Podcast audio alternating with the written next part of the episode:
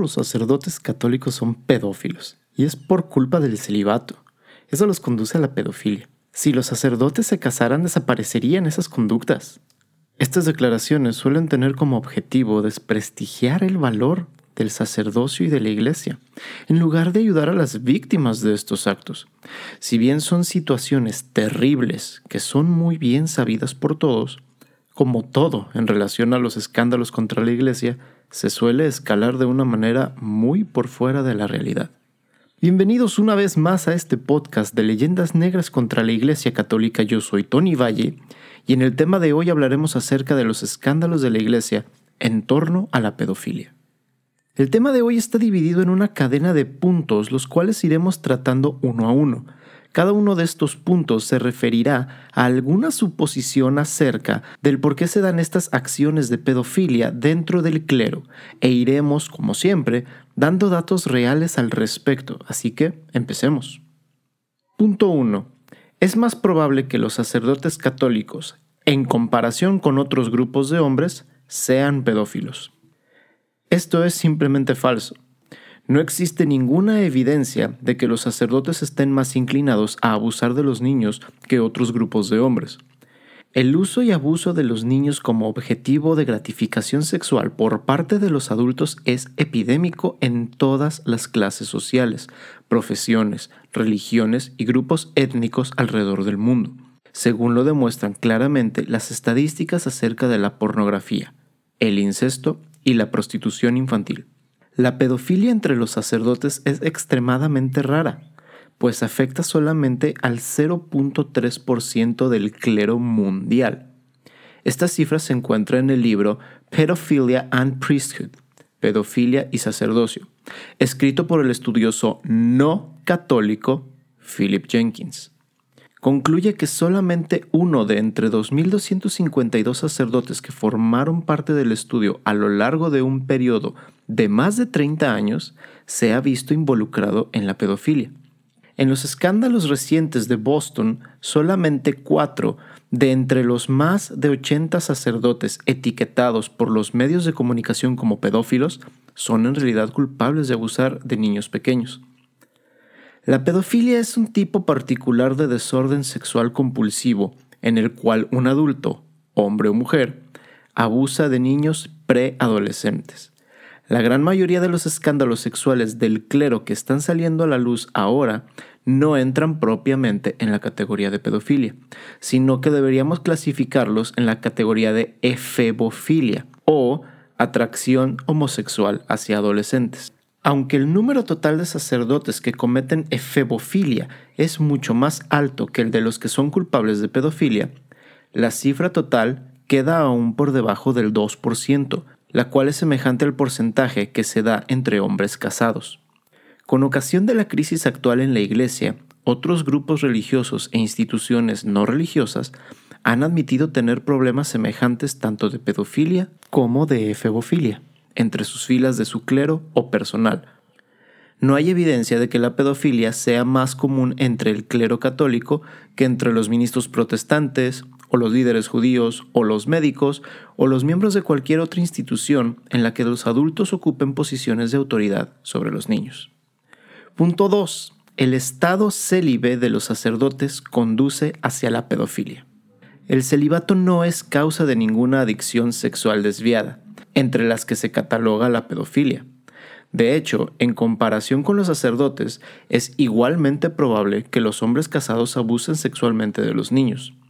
Entre la población general, la mayoría de los transgresores son hombres heterosexuales reincidentes que abusan sexualmente de las niñas. También hay mujeres que cometen este tipo de abusos sexuales.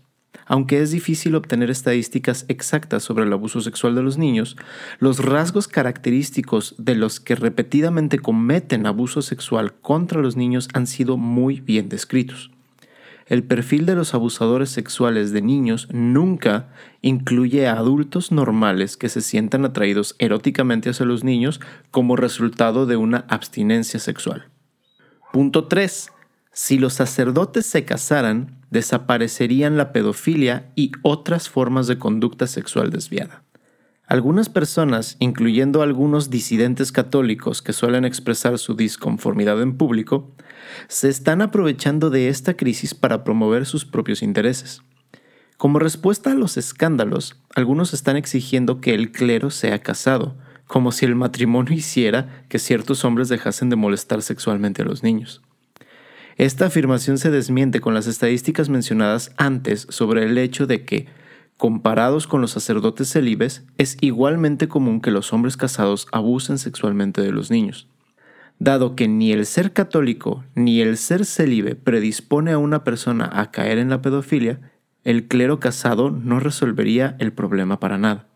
No hay más que mirar a las crisis en otras religiones, sectas o profesiones, como maestros o diputados, para ver este punto con claridad. El hecho es que hombres heterosexuales sanos no suelen caer en la atracción erótica hacia los niños como resultado de su abstinencia. Punto 4. El celibato sacerdotal fue una invención medieval. Total mentira. En la Iglesia Católica de Occidente, el celibato se practicó de manera universal a partir del siglo IV, comenzando con la adopción que San Agustín hizo de esta disciplina monástica para todos sus sacerdotes.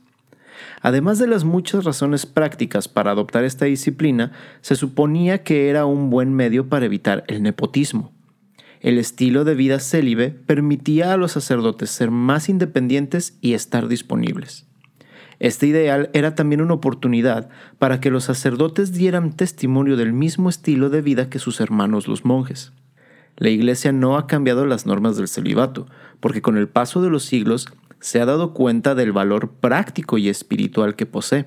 Incluso en la Iglesia Católica del Este, que admite la posibilidad de tener sacerdotes casados, los obispos son elegidos solamente entre los sacerdotes no casados. Cristo reveló el verdadero valor y significado del celibato. Los sacerdotes católicos, desde San Pablo hasta el presente, le han imitado en la total donación de sí mismos a Dios y a los demás viviendo célibes. Aunque Cristo elevó el matrimonio al nivel de sacramento, que revela el amor y vida de la Santísima Trinidad, Él fue también testigo vivo de la vida futura. Los sacerdotes célibes son para nosotros testigos vivos de esta vida futura en la cual la unidad y el gozo del matrimonio entre un hombre y una mujer son sobrepasados por la perfecta y amorosa comunión con Dios. El celibato, entendido y vivido adecuadamente, libera a la persona para amar y servir como Cristo lo hizo.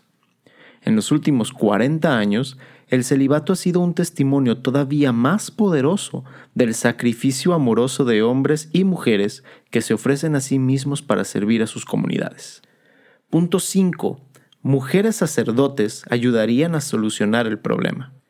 No hay en absoluto ninguna conexión lógica entre el comportamiento desviado de una minoría de sacerdotes varones y la inclusión en sus filas de las mujeres. Aunque es verdad que, según muestran la mayoría de las estadísticas sobre abuso de niños, es más común que los hombres abusen de ellos, el hecho es que también hay mujeres que molestan sexualmente a los niños. En 1994, el National Opinion Research Center demostró que la segunda forma más común de abuso sexual de niños era el de mujeres que abusaban de niños varones. Por cada tres varones abusadores sexuales de niños hay una mujer abusadora. Sin embargo, las estadísticas sobre las mujeres que abusan sexualmente de otros niños son más difíciles de obtener porque el crimen es más oculto. Además, es más improbable que sus víctimas, los niños, reporten los abusos sexuales, especialmente cuando el abusador es mujer. Hay razones por las cuales la Iglesia no puede ordenar sacerdotes a las mujeres, como San Juan Pablo II explicó en numerosas ocasiones. Pero esto nos sacaría por ahora del tema. El debate sobre la ordenación de las mujeres no está para nada relacionado con el problema de la pedofilia ni con otras formas de abuso sexual. Punto 6. La homosexualidad no está conectada con la pedofilia.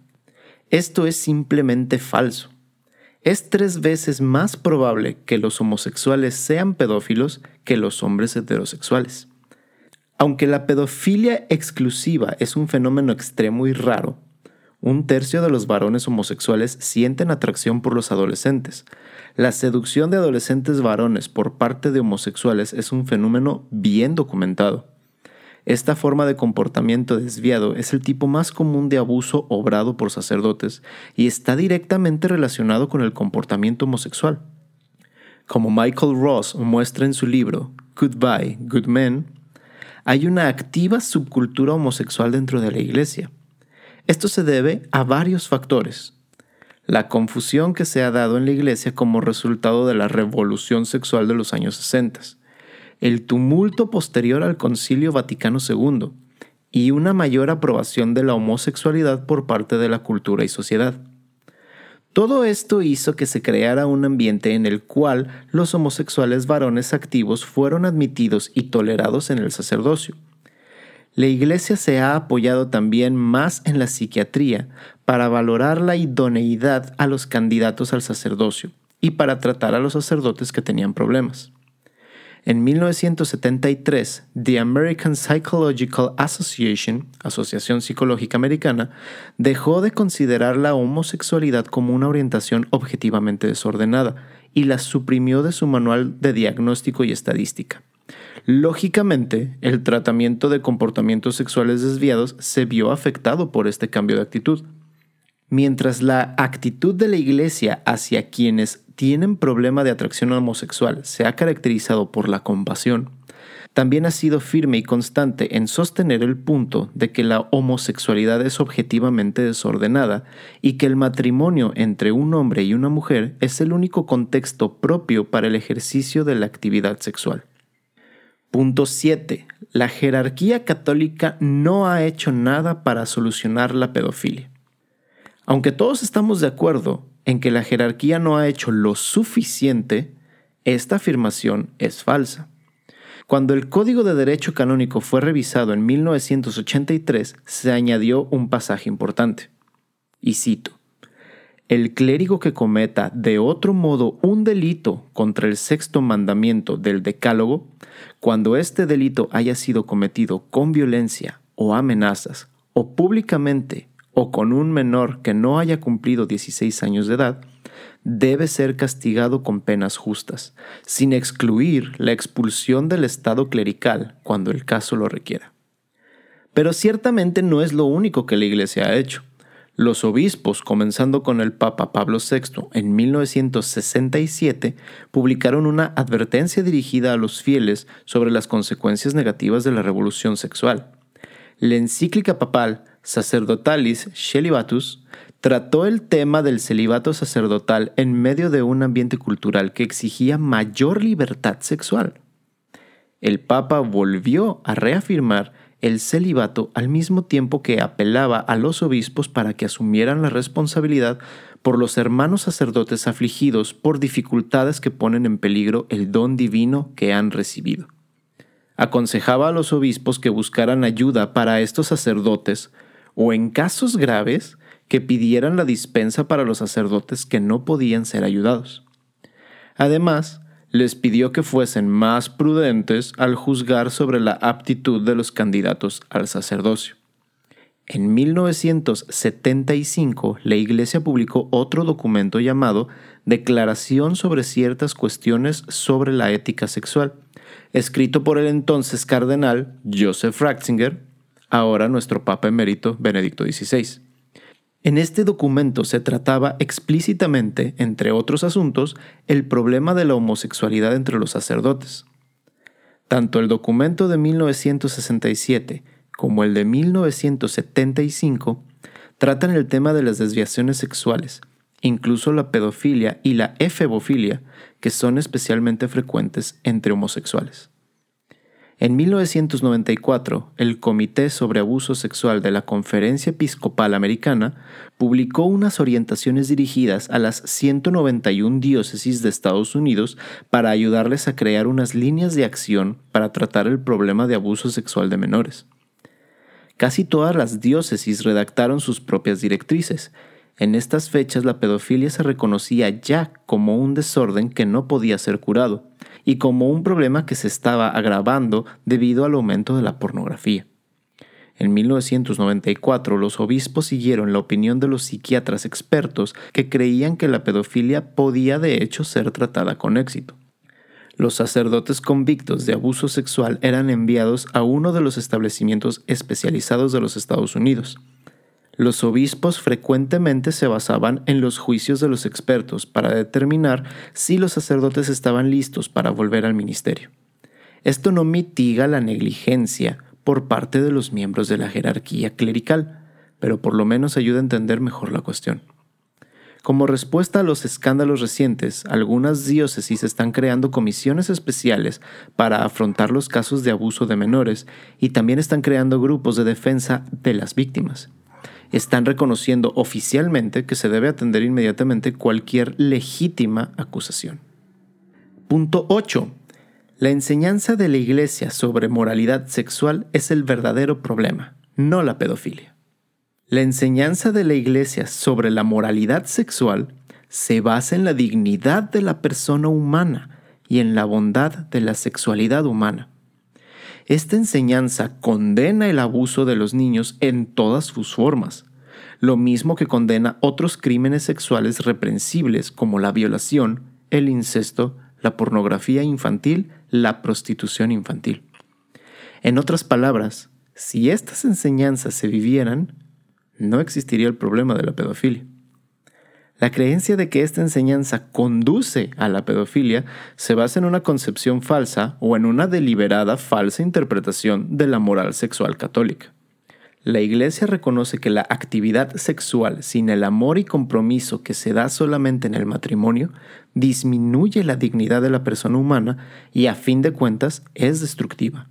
En lo que se refiere al celibato, siglos de experiencia han probado que hombres y mujeres pueden abstenerse de la actividad sexual al mismo tiempo que se realizan plenamente, viviendo una vida sana y llena de sentido. Punto 9. Los periodistas católicos han ignorado el problema de la pedofilia. Esta afirmación es claramente falsa. El primero de octubre de 2001, la revista Crisis saca su artículo titulado The High Price of Priestly Pederasty, el alto precio de la pederastía de los sacerdotes. Una exposición del escándalo que saldría a la superficie en el resto de la prensa tres meses después. Y Crisis no fueron los únicos que han seguido el problema de la pedofilia y la pederastía. Charles Sinnott, autor de The Broken Covenant, Rod Dreher de la National Review, el cofundador de Crisis, Ralph McInerney, Maggie Gallagher, Dale Olery de Catholic Medical Association, Michael Novak, Peggy Nuna, Bill Donohue, Dr. Richard Cross, Philip Lawler, Alan Keyes, George Kelly, todos estos personajes abiertamente católicos han cubierto este tema ampliamente. El hecho de que el resto de los medios de comunicación haya decidido ignorar ese trabajo no significa que no se haya hecho. Punto 10. El requisito del celibato limita el número de candidatos al sacerdocio, con el resultado de que haya un número alto de sacerdotes sexualmente desequilibrados. Primero que todo, no existe un alto número de sacerdotes mucho menos un alto número de sacerdotes sexualmente desequilibrados. De nuevo afirmamos que la gran mayoría de los sacerdotes son normales, sanos y fieles. Cada día demuestran que son dignos de la confianza de aquellos cuyo cuidado se les ha confiado. En segundo lugar, quienes no se sienten llamados a una vida de celibato están ipso facto excluidos de poder ser sacerdotes católicos. De hecho, la mayoría de los hombres no está llamado a ser célibe. Sin embargo, algunos están llamados, y de entre ellos algunos están llamados por Dios al sacerdocio. La vocación sacerdotal, como el matrimonio, requiere el mutuo y libre consentimiento de ambas partes. Por lo tanto, la Iglesia debe discernir si un candidato es verdaderamente digno y apto mental, física y espiritualmente para comprometerse a una vida de servicio sacerdotal. El deseo que un candidato tenga de ser sacerdote no constituye de por sí una vocación. Los directores espirituales y vocacionales conocen ahora mejor que nunca las deficiencias de carácter que hacen que un candidato, en otros campos cualificado, no sea apto para el sacerdocio. Hay mucho de este tema en el cual nos debemos informar de la manera correcta. Por eso te invito una vez más a que te des una vuelta por encuentracurso.com, donde encontrarás mucha más información respecto a este tema y a los que hemos venido tratando en este podcast. Síguenos en nuestras redes sociales, en Facebook como Juan Diego Network, Instagram arroba Juan Diego Network, Twitter arroba JDN Podcasts y TikTok como arroba Juan Diego Network. Por último, te invito a que le des seguir a este podcast en cualquiera de las plataformas que utilices. Yo soy Tony Valle y espero que este tema haya sido de mucho bien para ti como lo fue para mí. Quédate en sintonía con Juan Diego Network y que Dios te bendiga.